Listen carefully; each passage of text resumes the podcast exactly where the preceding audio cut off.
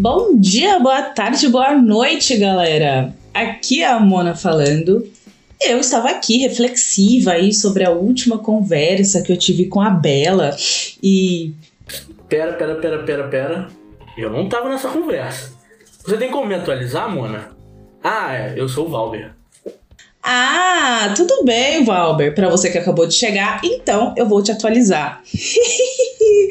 Olha isso, gente. Até rimou. Nós, Valber, falamos sobre as emoções, né? E que todos nós, humanos, experienciam aí diversas emoções, que nada mais são do que as alterações fisiológicas, ou seja, as sensações que sentimos aí no nosso corpo e que podem modificar pensamentos e os nossos comportamentos também. Nossa, esse papo foi bacana, hein? Eu curti. Principalmente porque eu estudo ciências. Acho bem bacana as informações sobre o sistema nervoso. Vamos mergulhar de cabeça? Fechou então! Eu sou psicóloga, além de professora, e eu acho que a gente vai ser uma duplinha muito boa para bater esse papo, hein, Albert? Isso aí! Agora então está começando mais um episódio do Um Dia Pode.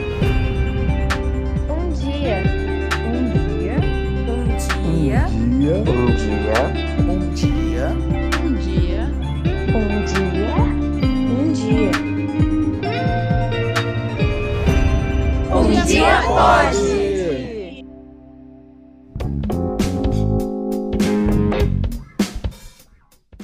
Bom, pessoal, a gente costuma achar que as nossas emoções não estão relacionadas com o nosso corpo, mas isso é fake news, hein? Inclusive, já tivemos um episódio aqui sobre fake news.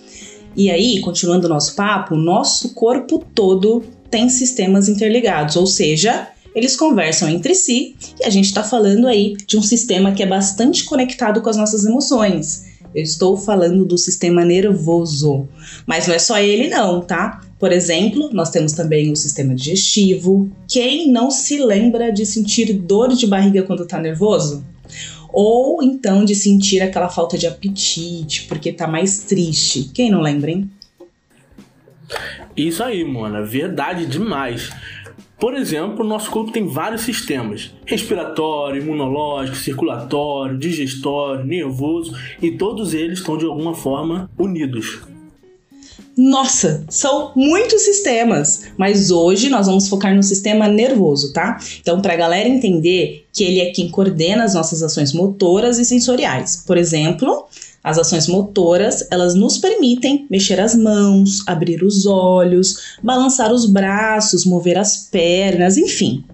As ações sensoriais, elas fazem parte dos nossos órgãos dos sentidos, como o olfato, o paladar, a audição, certo? E aí, como uma boa dupla, é importante combinar esse conhecimento com o acolhimento das nossas emoções. Boa, Mona. Vamos do início então. A gente vai falar do sistema nervoso. E o sistema nervoso, ele é dividido em sistema nervoso central e periférico. O sistema nervoso central, ele é composto pelo encéfalo, né, que é o cérebro, o cerebelo tron e o tronco encefálico, tudo aquilo que está dentro da sua cabeça, e também pela medula, essa que conhecemos como medula espinhal, que é o nervo que vai na sua coluna.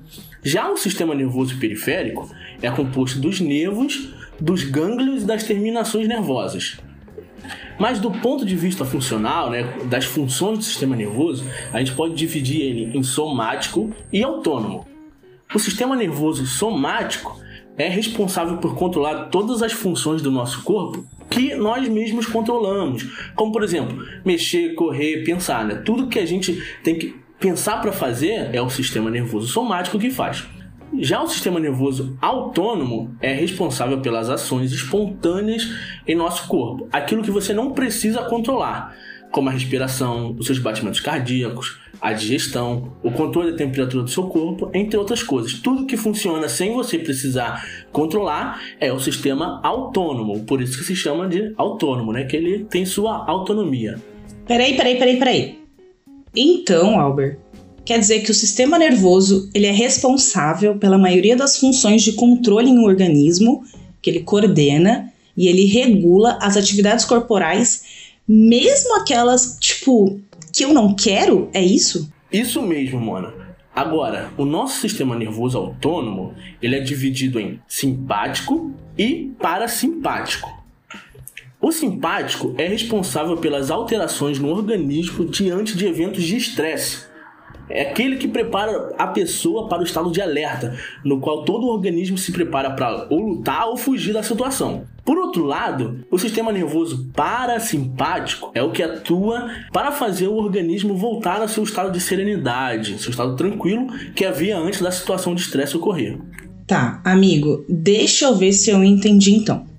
Quando tem uma situação de emergência, por exemplo, tá? Vou dar um exemplo aqui. Um cachorro bravo ele estiver vindo, ele está correndo na minha direção na rua. Então o meu sistema nervoso simpático, ele entra em ação para produzir reações no meu corpo, a fim aí de me preparar para lidar com este problema, que no caso, essa é a situação estressante. É isso mesmo, eu entendi? Boa, Mona, você entendeu direitinho, tudo certinho.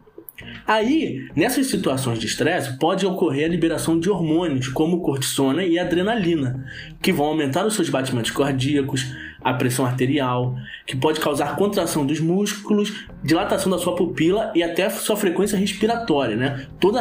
Todo tipo de reação para deixar você em alerta, pronto para fugir. Beleza! Então, eu acho que eu entendi essa parte. Tá bem tranquilo até agora.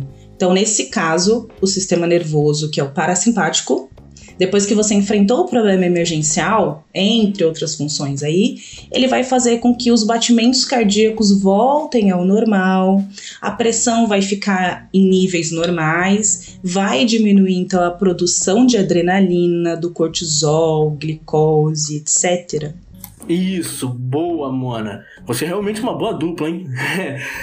Pessoal, todo mundo que está me ouvindo, eu preciso que vocês entendam que o nosso corpo tende a interpretar sinais de estresse como um motivo para ativar o sistema simpático, mesmo que ele seja algo imaginário, mesmo que ele não esteja acontecendo de verdade. Tipo um medo exagerado, né, Valber? Como você mesmo disse, por exemplo, o nosso organismo ele não sabe distinguir o que é real do que é imaginário. E aí eu vou dar um outro exemplo aqui, e se eu estiver errada, me corrija, por favor. Então, por exemplo, uma pessoa que é muito ansiosa, que se preocupa demais aí, por exemplo, com as provas da escola, com os trabalhos que precisam apresentar, com aquela matéria que tem dificuldade, pessoas também com a vida muito agitada, correria, trânsito para enfrentar, enfim, isso e muito mais vai ativar então o sistema simpático. Sim, boa, Mona, é isso aí. E também posso dar exemplo de fatores que ajudam a ativar o sistema parasimpático, portanto, reduzir o estresse e o impacto dele sobre o nosso corpo. A meditação, estar em contato com a natureza, brincar com animais e outras crianças, praticar atividades físicas são ótimas dicas para diminuir o estresse no nosso corpo e, portanto, ativar o sistema parasimpático, que vai fazer a gente ficar mais tranquilo e sair daquele estado de alerta, de estresse que o sistema simpático nos coloca. Mano, quanta coisa, hein? Gente, acho que é legal também falar que as emoções elas são importantes ferramentas, principalmente para socialização, proteção, é, saúde, bem-estar é, essas, essas sensações, essas emoções, elas nos ajudam também na nossa adaptação no meio em que a gente vive. Por isso é fundamental conhecer, é, saber identificar e também dar nome aí para as emoções, né? Tanto em nós também é, quanto em outras pessoas. E aí, sabendo isso, a partir das informações das ciências, nossa, Walber, é super interessante. Eu amei, tô amando. É muito legal, né, Mona? É, mas também, toda vez que você sente algo, seu corpo inicia mudanças fisiológicas, uma liberação química, uma resposta comportamental. Esse processo envolve vários processos que trabalham juntos, incluindo órgãos, neurotransmissores, um sistema límbico, que é um sistema que controla suas emoções. Né? Gente também tem as respostas fisiológicas, que são como batimento cardíaco, suor. Sabe quando corremos durante alguma atividade física e o nosso rosto fica vermelho? Então, ocorre a liberação de adrenalina no nosso corpo. Poxa vida, hein, Walber? Eu curti muito, mas muito mesmo o nosso papo de hoje. Será que a galera que tá nos ouvindo também curtiu? E você, Valber, como é que foi para você esse nosso papo? Nossa, foi sensacional. Informações importantes sobre sensações, sentimentos e ciência. Somos uma dupla boa, hein, Mona? Ah, meu amigo, somos mesmo, hein? Uma baita de uma dupla. Eu adorei. Bom, galera, eu vou me despedir de vocês aqui, porque essa brincadeira, toda essa informação me deu uma baita de uma fome. Vou ali comprar um pãozinho e. Ué, Mona, você tá dando spoiler do próximo tema, é isso mesmo? Eu? Eu não, ué. Mas como assim? Me conta aí, como é que a minha fome é o tema do nosso próximo episódio, amigo? Claro que não é só a fome. Nosso próximo episódio vai falar sobre como as questões globais, guerra, inflação, mercado, economia, afetam nossas compras no mercado. Então, galera, fica ligado aí nos próximos episódios. Boa! Eu amei o tema, super atual, hein? E aí, galera, gostaram deste episódio? Comenta lá no nosso Instagram, arroba um dia pode, sem E ou I no final, e segue nosso TikTok. Até mais. Até. Bom dia. Bom dia. Bom dia. Bom dia. Bom dia. Bom dia. Bom dia. Bom dia. Bom dia. Bom dia pode.